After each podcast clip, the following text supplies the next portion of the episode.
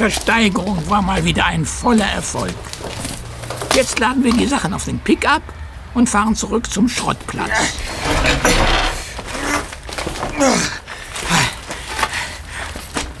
Oh nein. Oh, auch das noch. Was hast du, Junge? Na, sieh doch, Onkel Titus. Wir haben einen Platten. Einen Platten? Ja, Wie kann das denn angehen? Die Reifen sind doch nagelneu. das sehe ich mir mal genauer an. Oh, ich fasse es nicht. Da hat ja einer reingestochen. Sieh doch hier, an der Seite ist ein langer Schlitz wie von einem Messerstich. Nein. Tatsächlich. Welcher Lumpenkerl hat das getan? Äh, Ich hol mal den Wagenheber aus dem Führerhäuschen.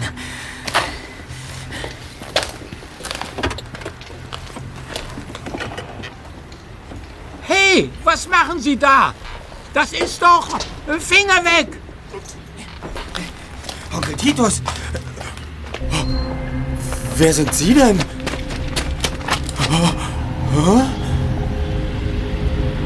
Unfähig zu handeln, registrierte Justus wie paralysiert, was sich vor ihm abspielte. Zwei dunkle Augen starrten ihn böse an.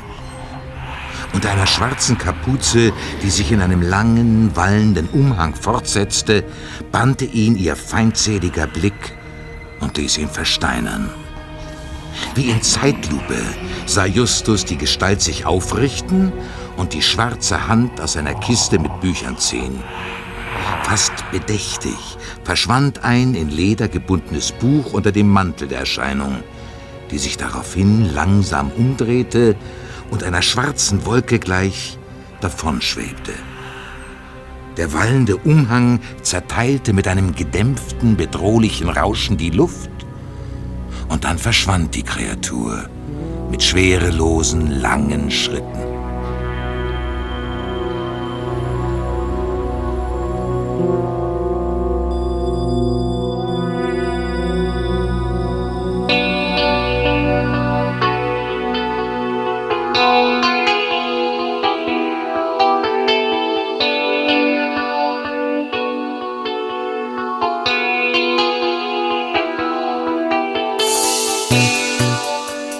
Dem Schrottplatz zielte Peter mit Schrauben auf die Blechdose, die etwa zwei Meter von ihm entfernt auf dem Boden stand. Sag mal, Juste, du konntest wirklich nicht reagieren? Du bist der Gestalt nicht nachgelaufen? Ich sagte doch, ich konnte nicht. Es war einfach verrückt. Als hätte mir jemand den Stecker rausgezogen. Ich konnte nur noch dastehen und zuschauen. Und äh, dein Onkel, was hat der gemacht? Dem ging es ähnlich. Außerdem passierte der Diebstahl ja innerhalb von zwei oder drei Sekunden. Schon irgendwie komisch, oder? Ich kann es mir nur so erklären, dass mich die ganze Sache an, an irgendein frühkindliches Trauma erinnert hat. Vielleicht habe ich als Kleinkind einmal ein Bild von einer Gestalt gesehen, die dem Kapuzenkerl von gestern sehr ähnlich war und die mich damals furchtbar erschreckt hat. Sag mal, was hat der Typ nochmal geklaut? Ein Buch, sagtest du? Ja, ein schwarzes Buch. Es war da in der Kiste drin. Sie befand sich unter dem Nachlass von Mr. Vanderbilt. Onkel Titus hat sie einfach mal auf Verdacht für ein paar Dollar gekauft. Wir wissen beide noch nicht, was da eigentlich drin ist. Aber wer treibt sich in so einem teufelsähnlichen Faschingskostüm auf einem Parkplatz rum und klaut Plunder? Ja. Ah, Da kommt ein älterer Herr auf den Schrottplatz. Ob das ein Kunde ist? Das werden wir gleich wissen. Hallo? Ja, hallo. Ist das hier das... Äh, oh, Entschuldigung, wie unhöflich. Ich muss mich natürlich vorstellen. Me- Mein Name ist Diffelton. Hannibal Diffelton. Ich bin Antiquar und habe mein Geschäft in San Francisco. Hier, hier, meine Karte. Danke. Aha. Und, ähm, was kann ich für Sie tun, Mr. Diffelton? Im Moment äh, bin ich auf Einkaufstour entlang der Küste. Und man hat mir gesagt, dass ich hier in Rocky Beach äh, bei, bei einem gewissen Titus Jonas durchaus fündig werden könnte, was antiquarische Bücher. Mr. Diffelton, äh, ist alles in Ordnung mit Ihnen? Mr. Diffelton, was haben Sie denn? Das Buch, das da in der Kiste liegt. Darf ich das mal sehen? Äh, das? Aber sicher doch. Bitte.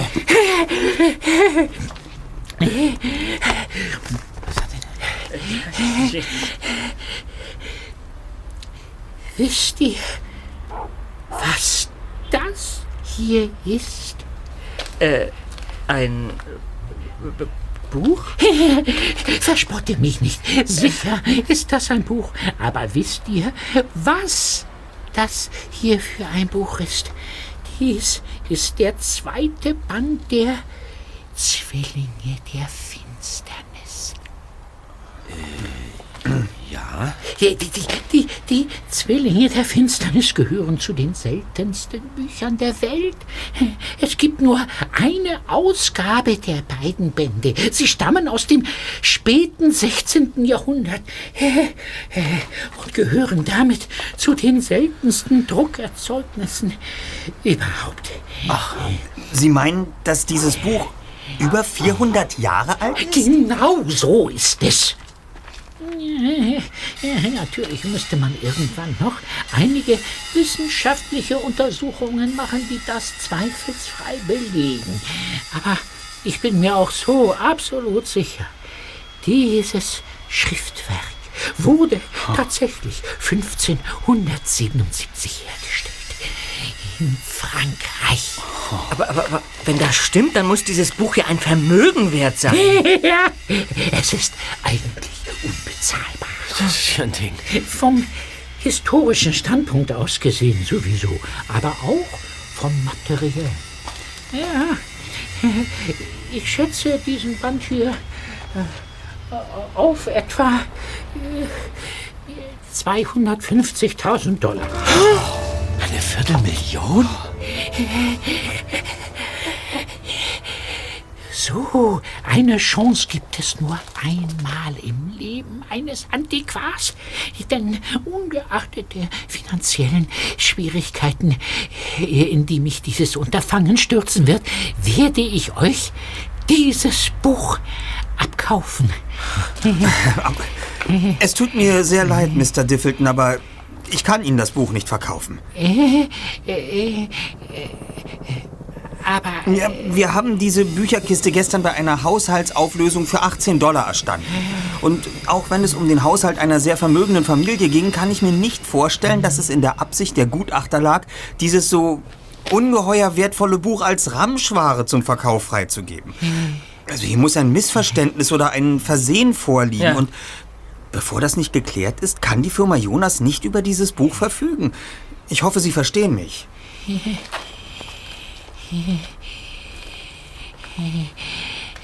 wenn das so ist, dann rufe mich bitte auf meinem Handy an, wenn sich geklärt hat, wer der rechtmäßige Besitzer des Buches ist. Äh, Die, die Nummer steht auf meiner Karte. Gut. Ich möchte das Buch nämlich in jedem Fall kaufen. Das werde ich ganz sicher tun. Ähm, aber, Mr. Diffelton, was an dem Buch, ich meine, außer dem bemerkenswert hohen Alter, ist denn, ist denn so besonders? Der Verfasser dieses Werkes soll niemand anderer sein als der Teufel selbst. Das- Das ist doch ein Scherz, oder?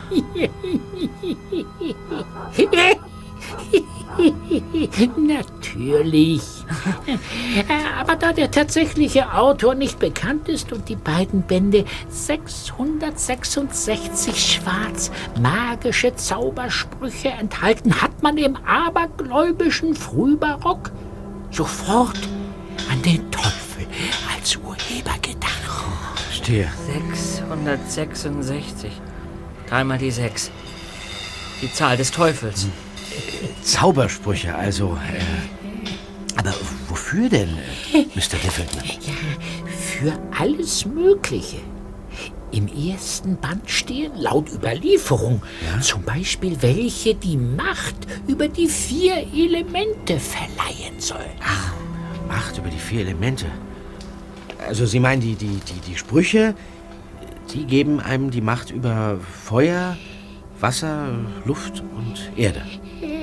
sagt die Legende, ja. Richtig angewandt könnte man damit als Gefolgsmann des Teufels die Elemente beherrschen. Und doch, etwas erzählt man sich. Was denn? In beiden Büchern sind angeblich auch Hinweise verborgen, die dem, der sie entschlüsseln kann, den Ort des nächsten Blutschatzes anzeigen. Blutschatz? Ein Schatz, der einem Verbrechen entstammt, bei dem Blut geflossen ist? Äh, Sagt man. Aber wie gesagt, das sind Geschichten aus einer Zeit, als man Frauen noch auf dem Scheiterhaufen verbrannte, nur weil sie rote Haare hatten. Ich muss mich jetzt von euch verabschieden. Ich rechne aber fest damit, dass ihr mich anruft. Äh, Angenehmen Tag noch. Ja. Ja, Ja, Wiedersehen. gleichfalls. es ist ja eine tolle Geschichte. Äh, Sag mal, Justus, was ist denn mit dir? Du zupfst dir ja schon wieder so verdächtig an deiner Oberlippe rum. Ich glaube, die drei Detektive haben einen neuen Fall.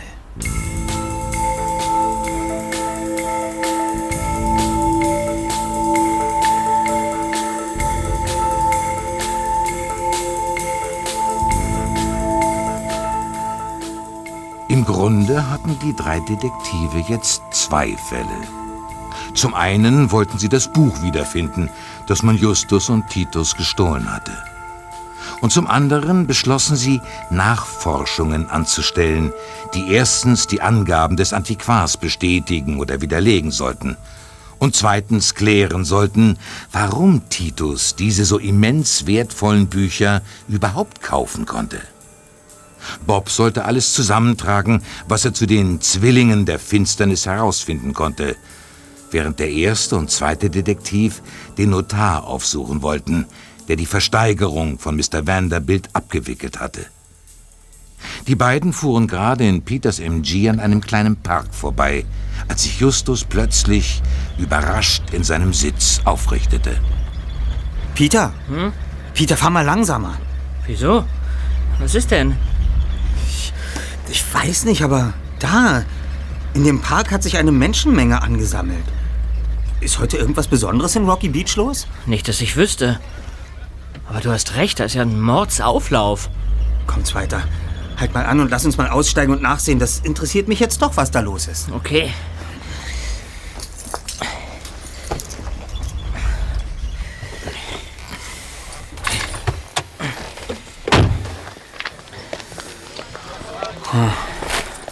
Die Leute scheinen sich für irgendetwas zu begeistern.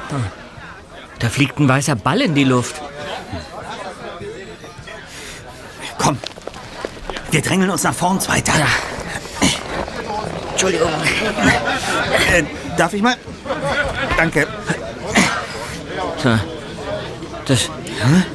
Das ist doch nicht wahr, oder? Unmöglich. Ich? Oder ist das wirklich Ja, es ist, es ist wirklich Schnee. mitten in Kalifornien? Aber Im August? Hast du, hast du hierfür eine Erklärung? Entschuldigt, dass ich mich einmische, Jungs. Aber irgendwer meinte vorhin, es hätte hier heute Nacht einen kurzen, aber heftigen Schneeschauer gegeben. was? Bei- knapp 20 Grad, die es heute Nacht gewesen sein dürften? Ich sage euch nur, was ich gehört habe. Merkwürdig. Ja. Danke, Wiedersehen. Na kommt's weiter. Gehen wir zurück zum Wagen.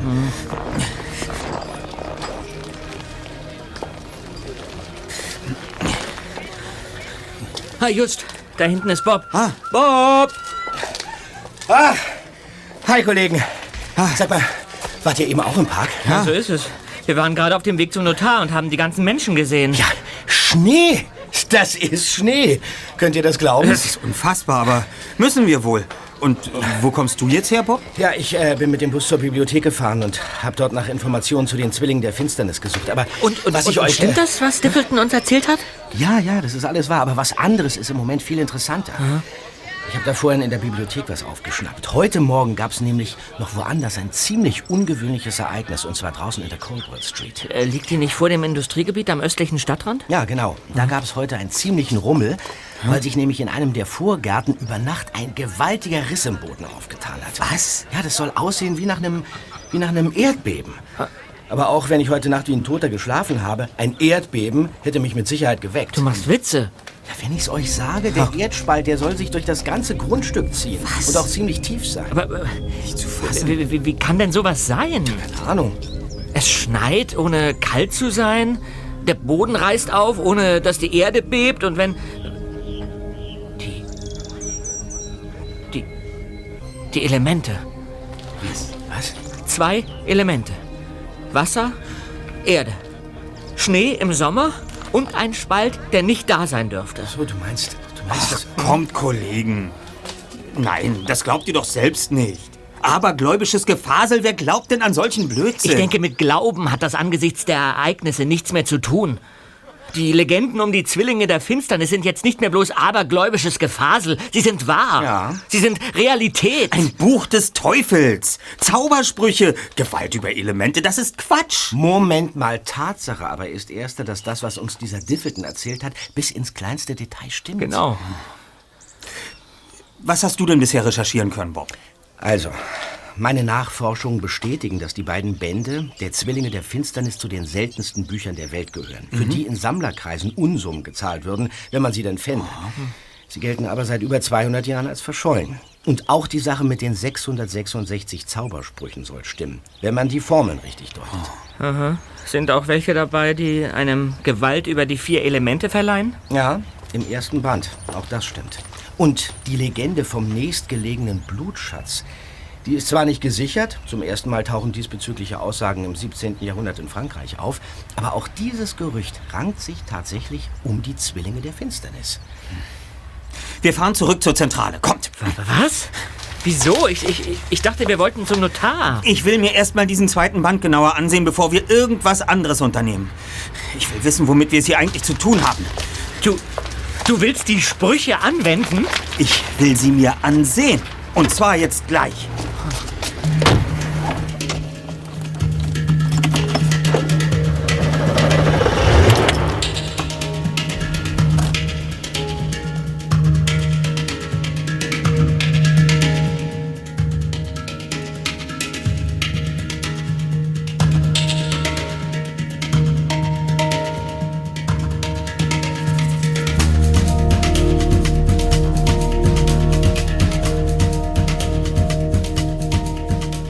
Zehn Minuten später rollte der MG wieder auf den Schrottplatz.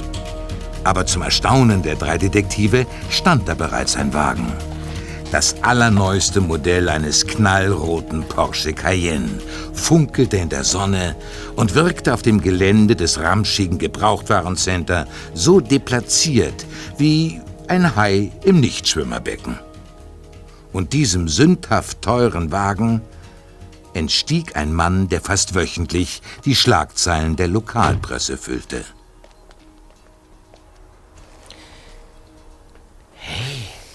Guck doch mal da. Das ist doch Arthur Sinclair, oder? Arthur Sinclair? Muss man den kennen? Peter, das ist der aussichtsreichste Kandidat für die in Kürze anstehenden Gouverneurswahlen. Vor uns steht wahrscheinlich der nächste Gouverneur von Kalifornien. Und wieso verirrt er sich ausgerechnet auf euren Schrottplatz, Erster? Das werden wir hoffentlich gleich wissen. Kommt, Kollegen. Ja.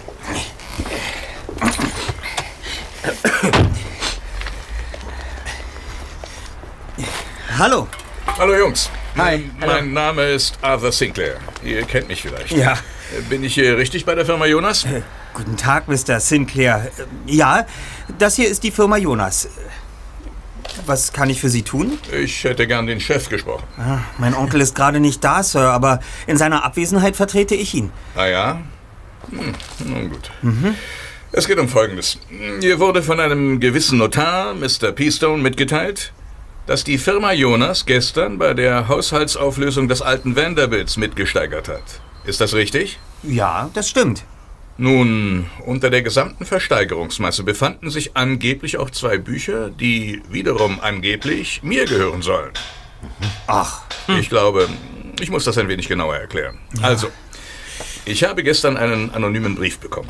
Dem wurde mir mitgeteilt, dass aufgrund verschiedener Umstände zwei Bücher des alten Vanderbilt versteigert wurden, die äußerst wertvoll seien und eigentlich mir bzw. meiner Familie gehören. Daraufhin bin ich zu jenem Notar gefahren und habe mir von seiner Sekretärin eine Liste aller Käufer geben lassen, die auf besagter Versteigerung Bücher gekauft haben. Und jetzt klappere ich einen nach dem anderen ab, um herauszufinden, wer diese beiden Bücher hat. Und um welche Bücher geht es dabei? Es handelt sich um zwei ältere, in schwarzes Leder gebundene Exemplare mit dem Titel Zwillinge der Finsternis. ja, diese beiden Bücher haben wir tatsächlich erstanden, Sir. Ihr habt sie?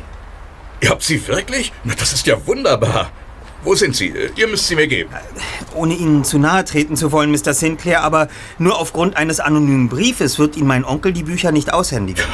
Wenn es sich jedoch zweifelsfrei erweisen sollte, dass Sie der wahre Besitzer der Bücher sind und Ja. unser Erwerb derselben nur auf einem Irrtum oder einem Missverständnis basiert, dann wird er sie Ihnen ohne zu zögern übergeben. Aber so? Du willst damit sagen, dass ich erst einmal handfeste Beweise herbeischaffen soll, dass die beiden Wälzer auch tatsächlich mir gehören?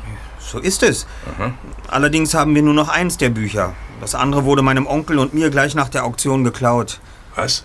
Ja, Was sagst du da? Ja, so, so, so ein Typ in einem schwarzen Kostüm hat es einfach aus der Kiste genommen und ist verschwunden. Gestohlen, sagst du? Ach, verdammt.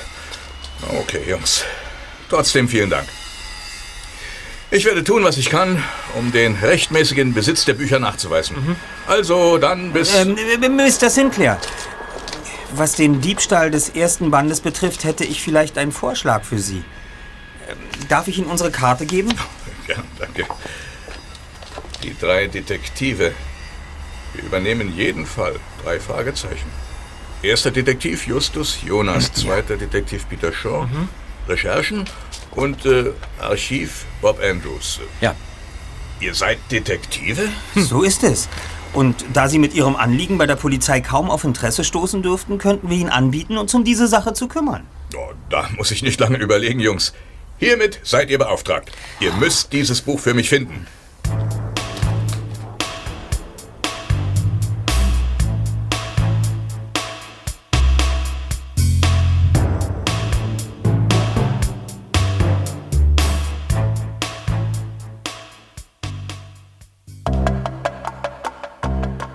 Am nächsten Nachmittag brachen die drei Detektive auf, um den Notar Mr. Peastone zu befragen. Auf der Fahrt dorthin schob Bob die neueste Ausgabe der Rocky Beach Today zwischen die Vordersitze des MGs und deutete auf ein Bild am oberen Rand der Seite. Hey, guckt euch das mal an, Freunde. Hier. Sie haben die Frau interviewt, in deren Garten sich der Riss aufgetan hat. Aha. Joanna Hamilton heißt sie. Und? Was sagt sie? Ja, eigentlich, dass sie nichts mitbekommen hat. Rein gar nichts. Am Morgen sei sie wie immer rausgegangen, um die Blumen zu gießen. Und da zog sich auf einmal dieser gigantische Spalt quer durch ihr Grundstück.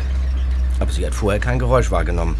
Und auch niemanden gesehen. Und von dieser Sache im Park? Steht darüber auch was in der Zeitung? Ja, nur ein kurzer Artikel. Nichts, was wir nicht schon wissen. Also schön. Hoffentlich kann uns zumindest Mr. Peastone etwas Aufschlussreiches mitteilen. Gib Gas weiter. Oh ja, wie der Chef befiehlt.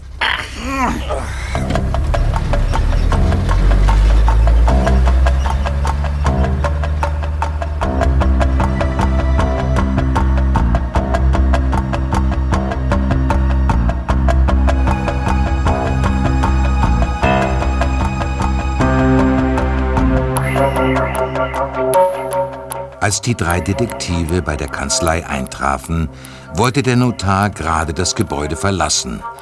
Aber da er Justus von der Versteigerung her wiedererkannte, erklärte er sich bereit, das Anliegen der drei kurz anzuhören. In aller Knappheit schilderte der erste Detektiv ihm das Problem. Und Mr. Peastone kramte auch sogleich ein paar Listen aus seinem Schreibtisch und sah sie durch.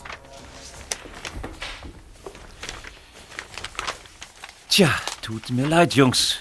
Ich fürchte, ich kann euch da nicht helfen.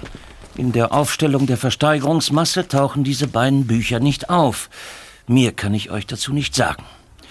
Schon gar nicht, ob jemand anderer als Vanderbilt der Besitzer dieser Bücher ist. Und außerdem hat meine Sekretärin die ganze Sache abgewickelt, aber sie ist heute in Urlaub gefahren. Hm. Tja, schade. Hm.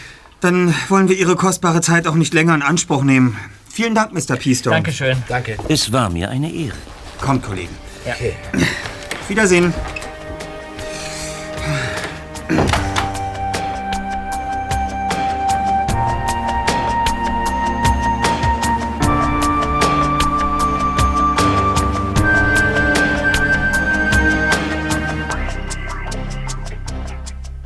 Als die drei Detektive kurze Zeit später wieder in Peters MG saßen, machte der erste Detektiv ein nachdenkliches Gesicht.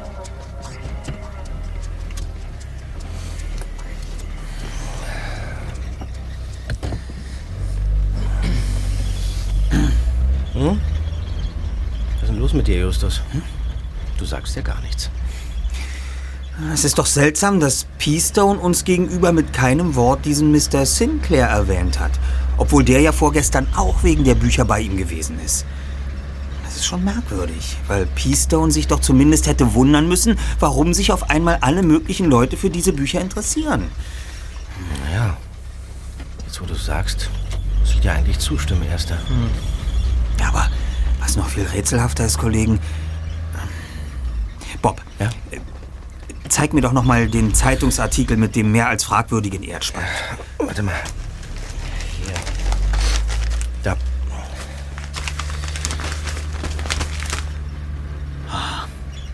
Hm. Damit habe ich Gewissheit. Gewissheit? Inwiefern? Hier. Diese Frau, Joanna Hamilton, die lächelt auch von dem Familienfoto, das bei Mr. Peastone auf dem Schreibtisch steht. Ich bin mir absolut sicher. Bitte? Mhm. Aber wie passt das denn zusammen? Genau das gilt es herauszufinden. Ich, äh, ich, ich, ich, würde es niemals wagen, eure geistreiche Unterhaltung zu unterbrechen, Freunde. Aber hm? kann mir mal einer von euch erklären, was dieser merkwürdige Nebelstreifen vor uns auf der Fahrbahn zu bedeuten hat? Was ist das denn? Hm? Das, das, sieht ja beinahe aus wie ein, wie ein langer Wurm. Ja. So eine Art Nebelwurm, der sich endlos bis zum Horizont hinzieht. Wo kommt denn der so plötzlich her? Luft. Das dritte Element. Was? Jetzt spuken hier auch noch Nebelfetzen durch die Luft oh. und, und das nach einem Wintereinbruch im Sommer und einer klaffenden Erdspalte ohne Beben, was alles auf das Konto dieses Buches gehen kann, soll, dürfte oder was weiß ich. Nennt mich ein Feigling, einen Angsthasen oder, oder sonst wie, aber ich will jetzt diesen Zeichen folgen. Und wenn sie mich zu irgendjemandem führen, der, der auch nur halbwegs aussieht wie ein Jünger des Teufels, dann bekommt der von mir noch heute dieses verdammte Buch. Basta! Seht euch das an, Kollegen. Die Nebelspur führt rechts in die Nebenstraße rein. Fahr langsamer, Peter. Ja, worauf du dich verlassen kannst.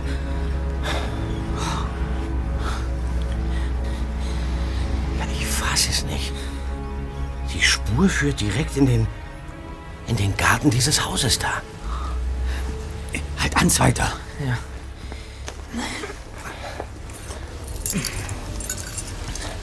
So. Und was machen wir jetzt? Ja. Da müssen wir rein. Sag mal. Los, Bob. Gehen wir mit. Na gut.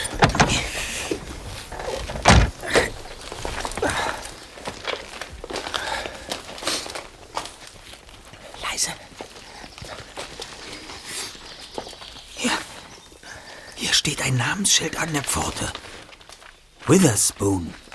Was denn? Die Witherspoons? Ich weiß nämlich von keiner anderen Familie mit diesem Namen in Rocky Beach. Wer sind diese Witherspoons? Ja, das sind... Äh Jeremy und Barnaby Witherspoon. Genau. Zwei Brüder, die einen sehr gut laufenden Partyservice betreiben. Mhm. Sie haben damit ein kleines Vermögen gemacht. Hey, sieh doch mal. Hinter dem Terrassenfenster. Ja, da brennt ein schwaches Licht. Sollen wir da näher ran? Auf alle Fälle. Kommt, hier, die Rosenbüsche müssten uns genügend Deckung bieten.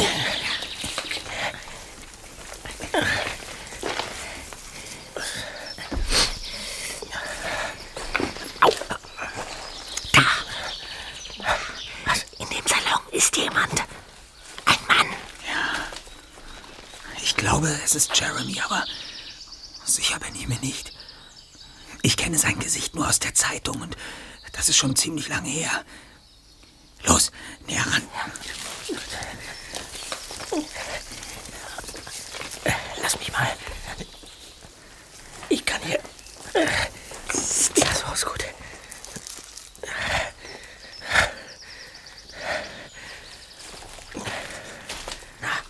Was? Kannst du was sehen?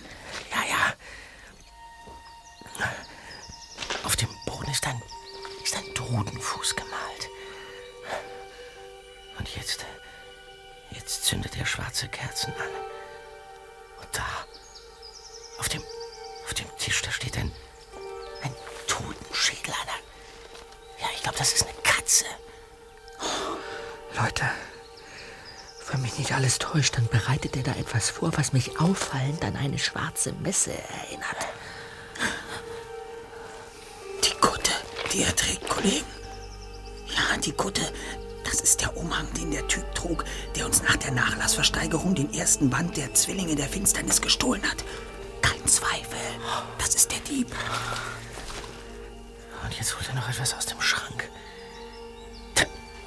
Guck doch mal, das ist das Buch.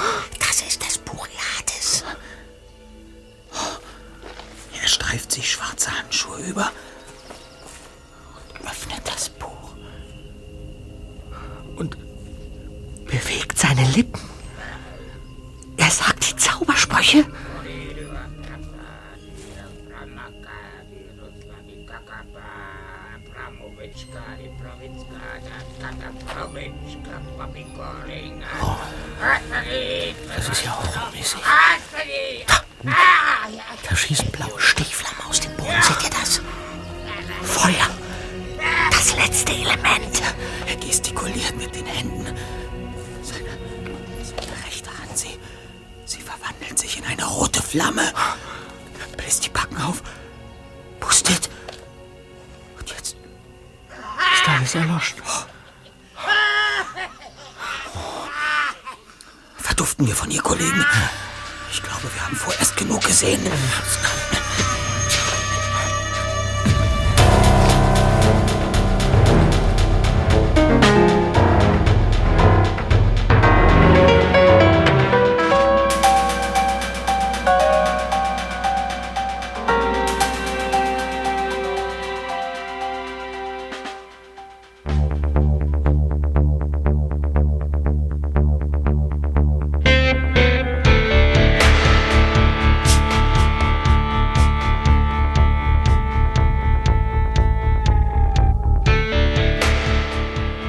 Nächsten Nachmittag erschien zur Überraschung der drei Detektive Mr. Sinclair wieder auf dem Schrottplatz. Als er aus seinem Porsche stieg, schien er sichtlich gut gelaunt. Hallo Jungs. Hallo, Mr. Sinclair. Ihr werdet es nicht für möglich halten, aber ich habe heute wieder ein Schreiben meines anonymen Freundes erhalten. Das ist ja ein Ding. Es ist ein notariell beglaubigter Kaufvertrag aus dem Jahre 1922, aus dem hervorgeht, dass mein Urgroßvater Archibald Sinclair am 15. Mai jenen Jahres von einem Buchhändler aus Los Angeles namens Wayne Finnegan beide Bände der Zwillinge der Finsternis für 200 Dollar erstanden hat. Jawohl. Und der von mir hinzugezogene Notar ist übrigens der, der die Versteigerung des Vanderbilt-Nachlasses durchgeführt und mir vor einigen Tagen die Adressenliste der Käufer übergeben hat. Aha. Ich habe Mr. Peastone auch gleich angerufen und er bestätigte mir am Telefon, dass der Vertrag wirklich echt sei. Ein Bote habe ihn heute Morgen bei ihm vorbeigebracht und im Namen seines anonymen Auftraggebers diese Beglaubigung gefordert und das Zertifikat auch gleich bar bezahlt. Tja. Damit dürfte doch jetzt klar sein, dass wirklich ich der rechtmäßige Besitzer dieser Bücher bin, oder nicht? Aber woher Ihr geheimnisvoller Brieffreund den Vertrag hat, das hat er Ihnen nicht mitgeteilt, oder? Nein, aber es spielt doch auch keine Rolle. Was, was habt ihr denn nun eigentlich herausgefunden? Naja, Justus zögerte kurz. Doch dann erzählte er Sinclair alles, was sie bisher in Erfahrung gebracht hatten und was sich an merkwürdigen Begebenheiten zugetragen hatte.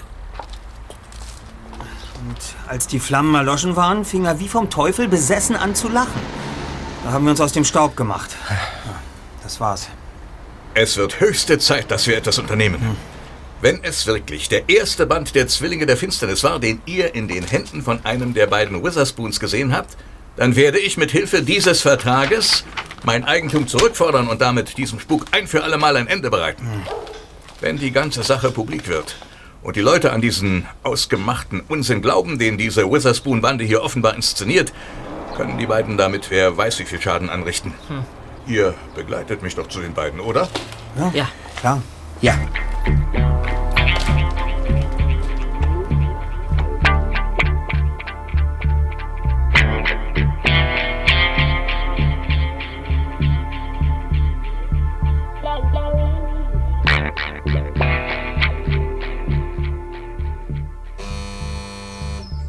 Als die drei Detektive mit Mr. Sinclair kurze Zeit später an der Haustür der Witherspoons klingelten, ertönte nach wenigen Sekunden eine unangenehme Stimme aus der Gegensprechanlage. Ja, bitte? Hier ist Arthur Sinclair. Mach auf, Jeremy. Wir haben etwas zu besprechen. Ich mach gleich auf. Wie? Sie kennen sich? Ja, er und sein Bruder haben schon einige Male das Catering bei meinen Partys übernommen. Na, kommt. Arthur, was kann ich für dich tun? Ich möchte dir keinen Ärger machen, Jeremy, sondern die Sache möglichst ohne größeres Aufsehen über die Bühne bringen. Ich habe hier ein äh, notariell beglaubigtes Schriftstück, das mich zweifelsfrei als den Besitzer zweier Bücher ausweist, die unter dem Namen Zwillinge der Finsternis bekannt sind. Einen der beiden Bände habe ich bereits und ich glaube, dass du weißt, wo ich den zweiten finden kann. Und wie bitte kommst du darauf, dass ich wissen könnte, wo dieses Buch ist? Äh, Mr. Witherspoon, Sie haben uns vor ein paar Tagen besagtes Buch gestohlen oder stehlen lassen.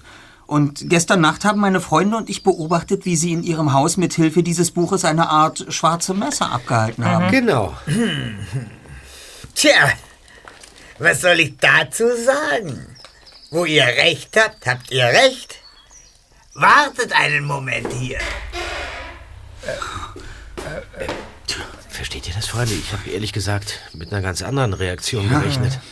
Und riecht ihr, wie es in dem Haus nach Schwefel stinkt? Schnell, er kommt zurück. Hier habe ich ein paar Geldscheine für dich, Junge. Reicht das für den kaputten Reifen? Ähm, ich, ich denke schon. Und hier hast du dein Buch zurück, Arthur. Ja, aber ich. Ich dachte. Dass ich Theater machen würde? Alles abstreiten, verhandeln würde?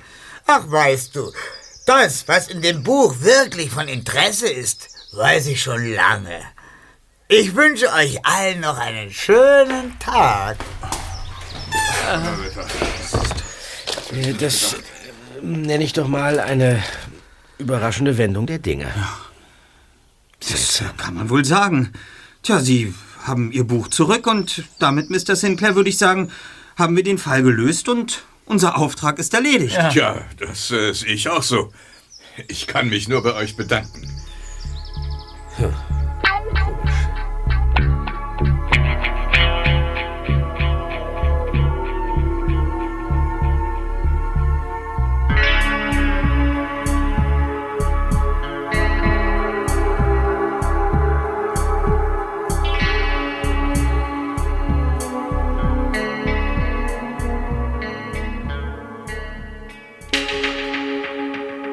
Einige Tage später saßen die drei Detektive in ihrer Zentrale auf dem Schrottplatz, als das Telefon klingelte.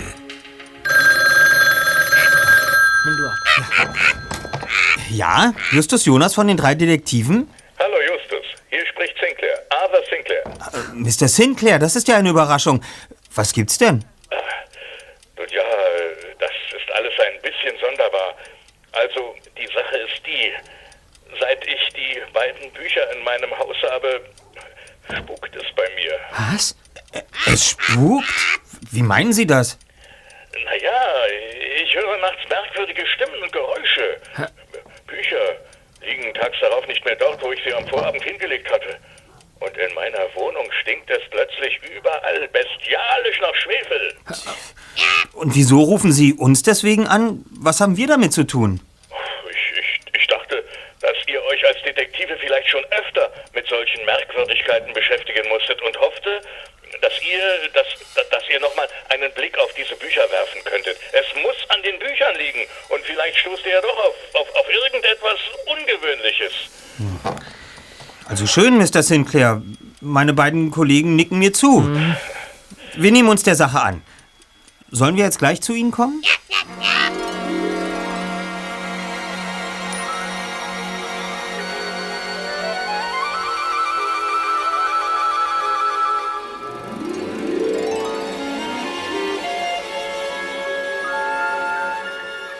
Arthur Sinclair wohnte in der Blackstar Canyon Road 18.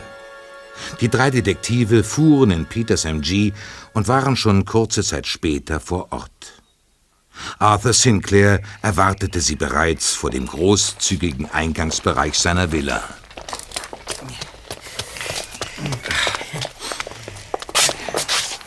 Schön, dass ihr sofort Zeit hattet. Kommt doch rein. Ja. Danke. Hallo.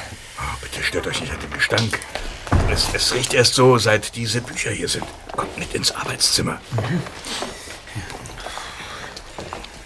Ich habe die Bücher hier auf dem Tisch schon bereitgelegt.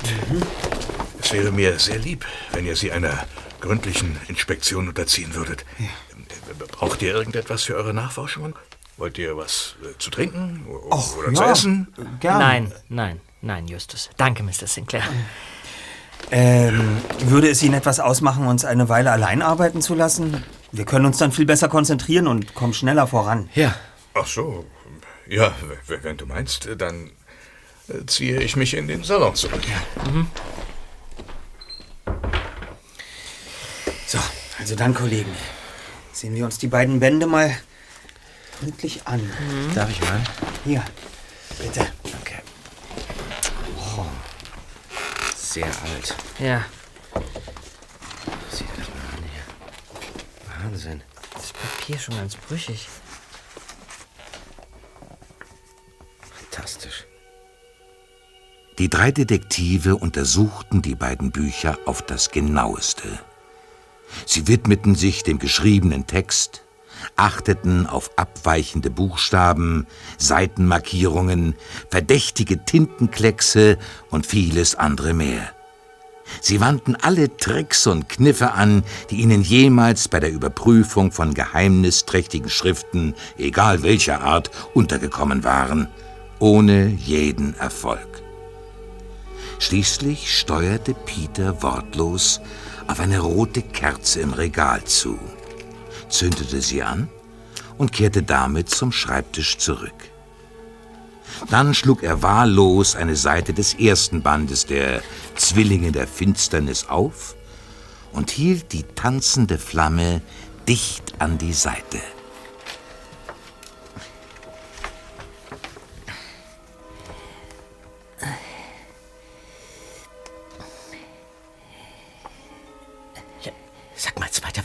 Machst du denn da? Bist du irre? Du bist gerade dabei, ein 250.000 Dollar Buch einzuäschern. Sieh doch genau hin, Bob. Hier verfärbt sich etwas. Ja, eine Zahl wird sichtbar. Sechs, sechs, sechs. Die Zahl des Teufels. Ja. Eine Schrift mit unsichtbarer Tinte. Tinte, die erst bei Erwärmung wieder sichtbar wird. Ich tippe hier mal auf eine Holzaschelösung oder sowas. Oder Zitronensaft. Der wird auch dunkelbraun, wenn man das Papier erhitzt. Wie hast du das denn so schnell gefunden, Zweiter? Ich weiß nicht, irgendwie, irgendwie fühlte sich die Seite anders an als die anderen. Vermutlich, weil sie durch den Zitronensaft mal feucht geworden ist und daher ein bisschen gewellt ist. Sehr gut, Peter. Wir müssen nach weiteren solchen Seiten suchen. Los doch. Ja. Halt du mal bitte die Kerze, Bob, ja? Okay. Und? nee, hier nicht. Ein bisschen weiter. Ja. Ah, das, sieht- das sieht gut aus. Hier ist noch eine. Moment. Warte mal. Äh, Vorsichtig, aufpassen, aufpassen. hier steht. Ein bisschen tiefer halten, bitte. Universi Stella. Äh, Universi Stella. Was soll das denn bedeuten? Das, das klingt lateinisch. Ich denke, das werden wir wissen, wenn wir alle geheimschriftlichen Informationen in beiden Büchern entdeckt und enträtselt haben. Los, an die Arbeit. Jetzt wird es allmählich spannend. okay.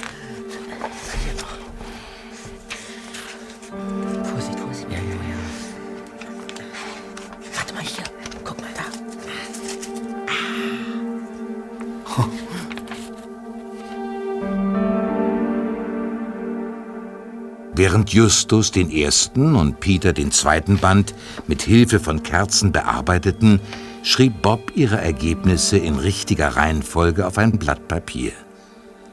Es war schon beinahe 10 Uhr, als der erste und zweite Detektiv ihre Bände zuklappten und sich in ihre Stühle zurückfallen ließen. Mittlerweile hatte sich auch Arthur Sinclair zu ihnen gesellt und blickte die Jungs fragend an. Ich hab's gleich, ich hab's gleich. 20, äh, 30, 2. Genau, so. Freunde, dann darf ich euch den kompletten Text mal vorlesen. Aha. Also, äh, Aperi portam subterranea 118, 34, 49, 23, 34, 02, 22, 57, äh, 666 oder 666 Universi Stella Nigra Arcana Aperta Erit. Ja, das ist lateinisch. Mhm. Porta heißt Tür. Und subterranea müsste so viel bedeuten wie unterirdisch. Mhm, richtig. Und Aperi, Aperi kommt von Aperio und das bedeutet öffnen. Endlich zahlt sich's mal aus, dass ich mich jahrelang durch den Lateinunterricht gequält habe. Ich kann das alles übersetzen. Also, hier steht, öffne die unterirdische äh, Tür und dann kommen diese Zahlen und dann kommt äh, 666 oder 666. Alle zusammengenommen schwarze Sterne. Das Geheimnis wird äh, äh, offenbar sein. Ja. Deine Lateinischkenntnisse in allen Ehren, Bob, aber ich verstehe trotzdem nur Bahnhof. Was, was soll denn zum Beispiel eine unterirdische Tür sein? Das könnte der Zugang zu einem Stollen oder, oder einer Höhle sein, aber. Aber was haben diese merkwürdigen Zahlen zu bedeuten? Tja. Also, in meinem Kopf dreht sich alles wie ein Globus. Wie, wie ein Globus? Hm?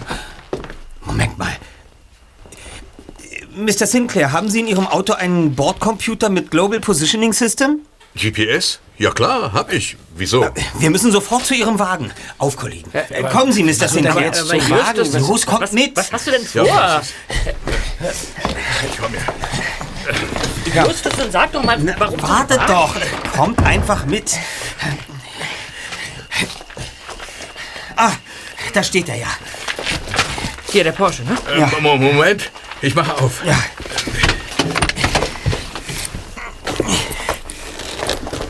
So. So. Und jetzt? Na schnell. Aktivieren Sie das GPS. Bin schon dabei. Ähm,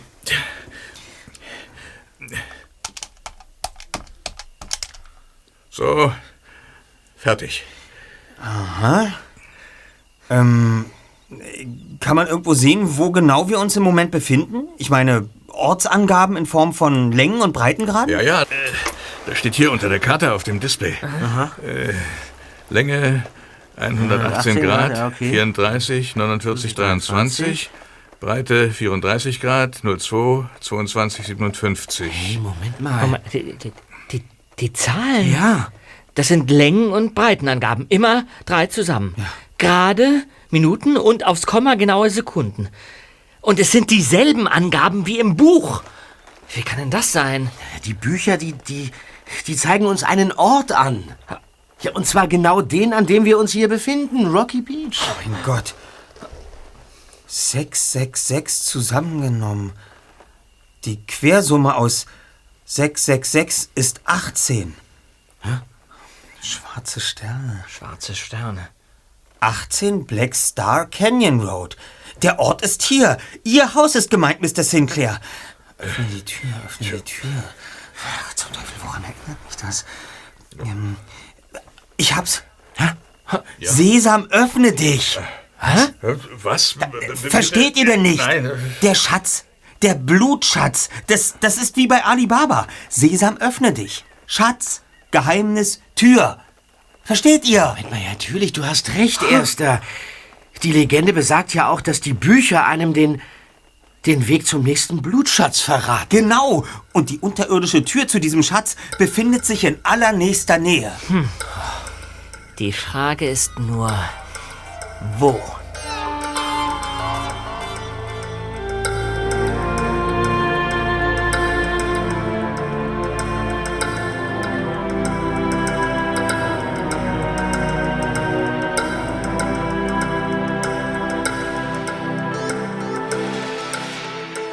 Zur Überraschung der drei Detektive klagte Mr. Sinclair plötzlich über heftige Kopfschmerzen und bat die Jungen, ihre Ermittlungen erst am folgenden Tag wieder aufzunehmen und schickte sie nach Hause. Justus, Peter und Bob aber nahmen sich vor, Sinclairs Grundstück noch in dieser Nacht systematisch abzusuchen. Vielleicht fand sich irgendwo der Zugang zu einem unterirdischen Stollen. Sie warteten, bis das Licht in Sinclairs Schlafzimmer erloschen war und durchstreiften dann den gesamten Garten und die beiden Geräteschuppen. Doch nirgends fand sich eine Spur. Nachdenklich knetete der erste Detektiv seine Unterlippe. Hm. Es bleibt nur noch eine Möglichkeit. Ja, und die wäre? Der Keller des Hauses. Mann! Unterirdisch, na klar! Da hätten wir aber auch gleich drauf kommen können. Dann hätten wir uns das ganze Gekrabbel durchs Gebüsch sparen können. Ja, das schon, aber die Frage ist, ob wir da überhaupt reinkommen. An der Rückseite des Hauses befindet sich ein Kohlenschacht, Kollegen. Die Metallklappen sind zwar mit einem Bügelschloss gesichert, aber soweit ich feststellen konnte, ist das Schloss offen. Wow. Vielleicht sollten wir doch lieber das Fach wechseln und Einbrecher werden. Wenn man es überall so leicht hätte wie hier, dann wäre das schnell verdientes Geld. Also, los, Freunde.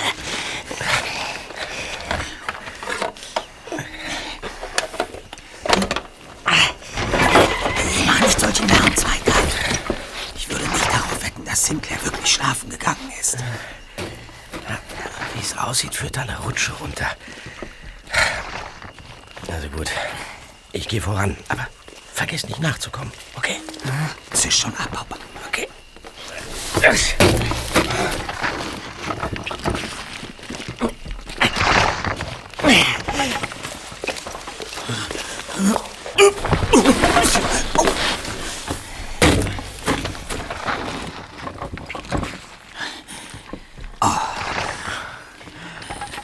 Wir befinden uns jetzt direkt unter Sinclairs Haus, Kollegen. Und irgendwo hier muss sich diese geheime Tür befinden. Ein Glück, dass wir unsere Taschenlampen dabei haben. Wenn wir. Oh.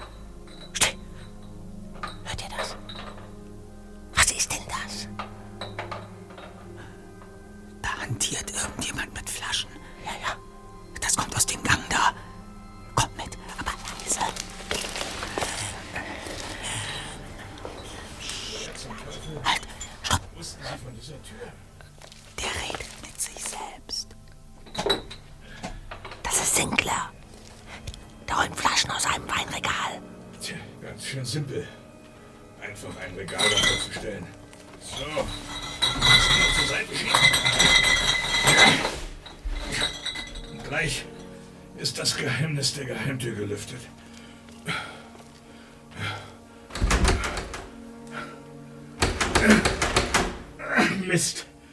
Verschlossen. Ja, hätte ich mir auch denken können. Naja, wozu gibt es ein Stemmeisen? Sinclair hat die Geheimtür gefunden und braucht jetzt ein Stemmeisen. Er wird gleich zurückkehren. Aber bis dahin sollten wir uns die Tür ansehen. Los, kommt!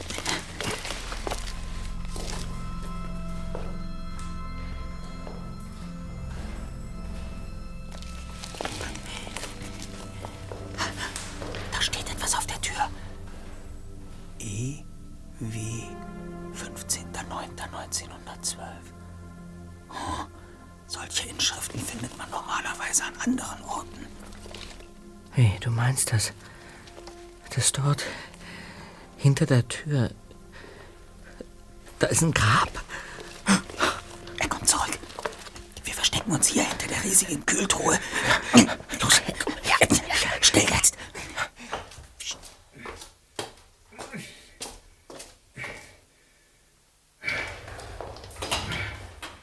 Sinclair wird die Tür gleich geöffnet. Geschafft. Na dann will ich Blutschutz doch mal ansehen.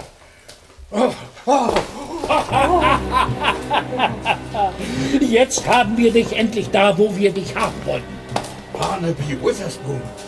Wo kommst du denn plötzlich her? Ich bin nicht allein gekommen. Mein Bruder Jeremy und der Notar Peastone begleiten mich. Wir sind schon eine ganze Weile hier unten und konnten es kaum erwarten, dass du diese verdammte Tür endlich finden und öffnen würdest. Dein entsetzter Aufschrei galt wohl eher dem Skelett in dieser Geheimkammer als uns. Richtig? Gehen wir doch alle hinein und betrachten uns das Gerippe ein bisschen näher. Ja.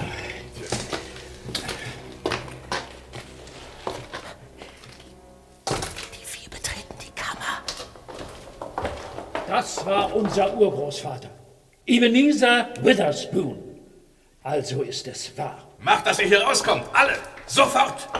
Und ich werde unverzüglich die Polizei verständigen. Tu das nur, Arthur.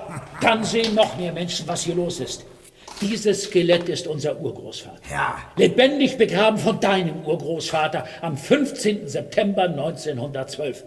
So wie es an der Tür steht. Ja, genau. Endlich wird die Welt erfahren, dass das Ansehen und der Reichtum deiner altehrwürdigen Familie auf einem brutalen und eiskalten Mord beruhen. Genau so ist es. Was den Ablauf und das Motiv betrifft, so lässt sich beides aus einem Tagebuch unseres Urgroßvaters rekonstruieren, das wir vor einigen Monaten zufällig entdeckt haben. Es ging um einen Großauftrag für Kriegsschiffe. Dein Urgroßvater wollte sich den unter den Nagel reißen, Ja, genau. obwohl Ebenezer laut Tagebuch schon die Zusage der Regierung hatte.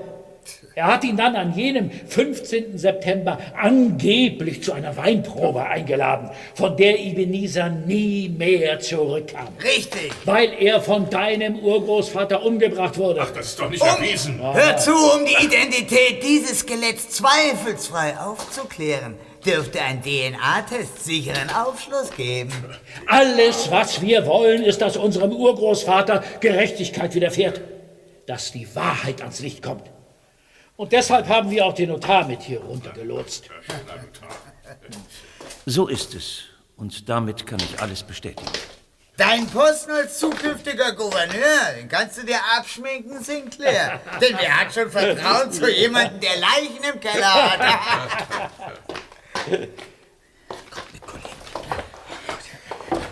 Guten Abend, die Herrschaften. Wo kommt ihr denn so plötzlich her? Habt ihr ihn zu Ich suchen? glaube, mich tritt ein Pferd. Wir beobachten Sie schon eine ganze Weile und haben Ihre aufschlussreiche Unterhaltung mit größtem Interesse verfolgt. Naja, aber nicht nur mein Urgroßvater ging über Leichen, um an sein Ziel zu kommen, sondern auch ich kann das. Lassen Sie uns raus! Hat uns eingesperrt. Lärm da drin! Das kostet nur Sauerstoff. Ich wünsche den Herrschaften ein angenehmes Sterben.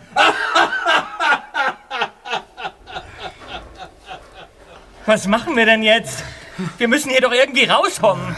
Ganz ruhig. Irgendwas fällt uns schon ein. Nehmen wir uns diesen Raum vor. Und es wäre sehr hilfreich, die Herren, wenn Sie uns dabei unterstützen würden. Ja. Vielleicht können Sie uns währenddessen auch erzählen, worum es hier eigentlich geht. Ja, Jeremy, fang an. Schön. Die Vorgeschichte kennt ihr ja schon. Vor ein paar Wochen nutzten Barney und ich eine Party bei Arthur Sinclair, um das Haus zu durchsuchen. Dabei sind wir auf diese verschlossene Tür hinter dem Weinregal gestoßen und haben die Grabinschrift entdeckt, die genau Arthur Sinclairs Urgroßvater wohl aus purer Gehässigkeit an die Tür gepinselt hatte. Wir wussten natürlich sofort, was sie bedeutete. Also, also haben wir einen Plan ersonnen, wie wir ihn hier herunterlocken und dabei vor Zeugen überraschen können. Äh, Wir haben von einem Künstler die zwei seltenen und sagenumwobenen Bücher nachbilden lassen, die Mr. Peastone in die Versteigerungsmasse von Vanderbilts Nachlass schleuste. Dann habe ich selbst eines der Bücher gestohlen, damit man darauf aufmerksam wurde. Und in der Verkleidung des Antiquars Hannibal Diffleton wollte ich die Aufmerksamkeit noch weiter steigern. Dabei war es egal, wer die Bücher kaufte, denn unsere anonymen Hinweise an Sinclair würden schon dafür sorgen, dass er auf die richtige Fährte kam. Dann haben Sie also die anonymen Briefe an Sinclair verfasst. Ja, natürlich. Aber, aber welchen Sinn und Zweck hatten denn die zwei gefälschten Bücher? Wir mussten Sinclair glauben machen, wir hätten Informationen über ihn, die ihm gefährlich werden konnten. Und dass er an diese Informationen nur gelangt, wenn er hier in diese Kammer kommt. Ja, aber äh, was für Informationen? Schnee zum Beispiel. Genau. Sinclair soll als Jugendlicher gekokst haben. Ja, Wintersport. Und Kokain wird ja umgangssprachlich als Schnee bezeichnet. Ja, genau. Der alte tu nicht gut. Und dann verschwanden nach einem Erdbeben vor einigen Jahren auf seltsame Weise Unterlagen, die ihn belastet Genau, hätten. sehr seltsam. Und Nebel. Die Abgaswerte seiner Fabriken sollen getürkt sein.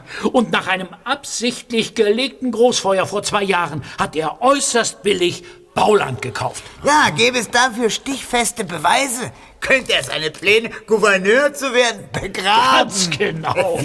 Moment, das, das war alles inszeniert? Ja, der Schnee stammt aus einer Eisfabrik. Und der Nebel aus einer unserer eigenen Nebelmaschinen. Unsere eigene, Ja, und die kleine, für euch inszenierte Feuershow ermöglichten eigens verlegte Erdgasleitungen und ein präparierter Handschuh. und für die Erdspalte in Joannas Garten, sie ist übrigens die Schwester von unserem Notar Mr. Peastone und zugleich meine Verlobte, haben wir zwei Wochen lang jede Nacht geschuftet. Ja, ja. Und wir wussten, dass ihr in diesem Fall ermittelt. Und ihr solltet Sinclair ja die Infos liefern. Spätestens jetzt musste bei Sinclair der Groschen fallen. Musste er die Verbindung herstellen zwischen den merkwürdigen Vorfällen, den Büchern und uns. Er hat die Andeutung verstanden und dachte, dass wir ihn erpressen wollen. So konnten wir ihn hier herunterlocken. Eine raffinierte Falle. Ja. Zu dumm nur, dass wir jetzt selbst hier drin stecken. Wie sollen wir denn hier je wieder rauskommen? Komm her. Alle zusammen. Was ist denn? Was ist denn? Hey, warte doch mal. Was denn? Was ist denn? Was ist denn das hier? Hey, guck doch mal hier. Was meinst du denn, die Baumwurzel? Ja, vielleicht, wenn man hier ein bisschen dran zieht, dann... Pass Hilf mir doch auf mal. da. Was machst du denn da? Pass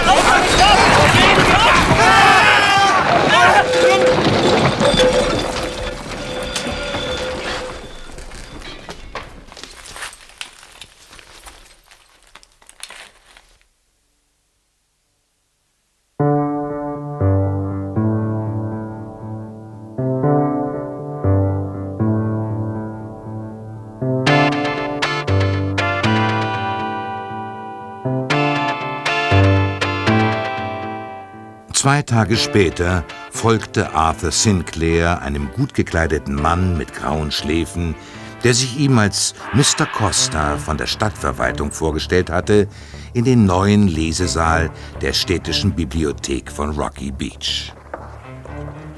Und Sie wollen tatsächlich den Lesesaal nach mir benennen, Mr. Costa? Wir haben darüber in der letzten Stadtratssitzung entschieden.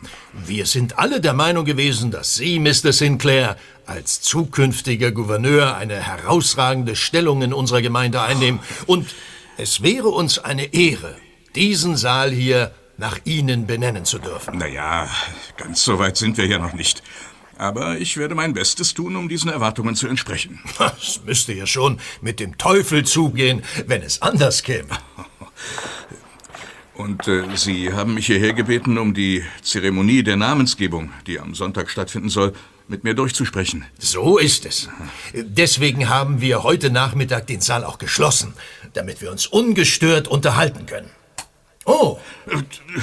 Was ist passiert? Das Licht ist aus. Mr. Costa? Hallo? Hallo? Was soll das? Was geht hier vor?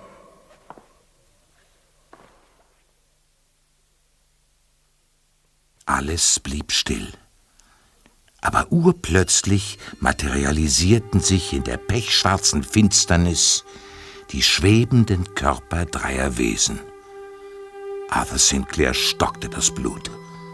Stumm vor Entsetzen starrte er die in fahles Licht getauchten Gestalten an, während sein Herz zu rasen begann. Und dann sprach einer der Untoten. War er das? Er war es. Ganz sicher. Aber du bist. Ihr seid doch. Gut, da hast du vollkommen recht. Und du musst es auch am besten wissen, denn du hast uns schließlich in der Gruft ersticken lassen. Aber ich. Ich wollte. Karriere machen. Und den zweifelhaften Ruf deiner Familie retten. Aber das war doch. Ich. Ich konnte. Wir kommen jetzt immer wieder,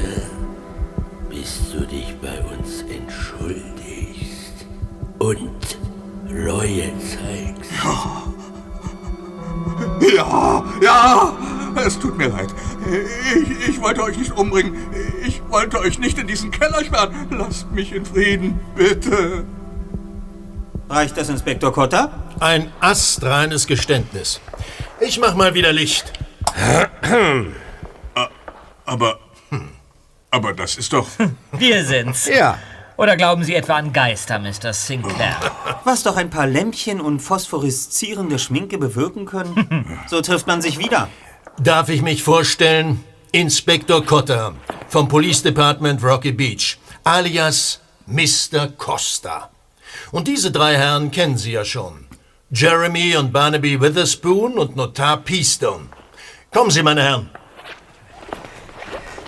Ja, wir sind es. Lebendig und unversehrt.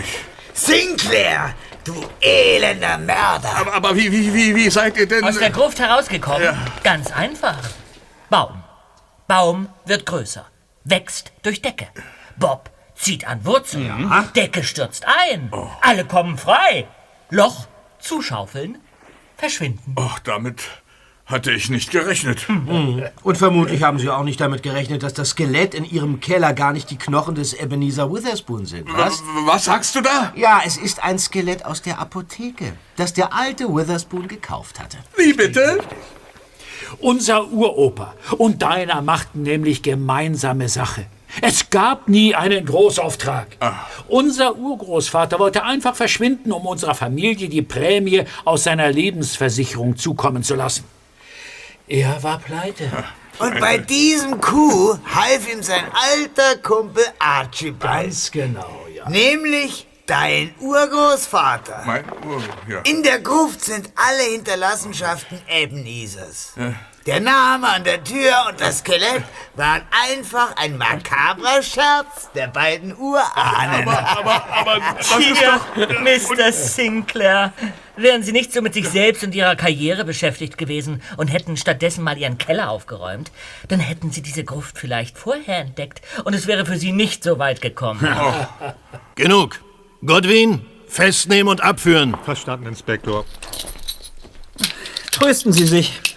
Die Wohnung, die Sie für die nächsten Jahre beziehen werden, ist ganz leicht in Ordnung zu halten, denn bekanntlich haben Gefängniszellen keinen Keller, in dem sich Gerümpel ansammeln kann.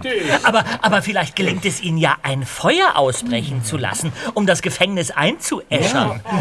Oder einen Wirbelsturm, der es hinwegfegt. Ja, diesbezügliche Tipps stehen in den beiden Büchern Zwillinge der Finsternis.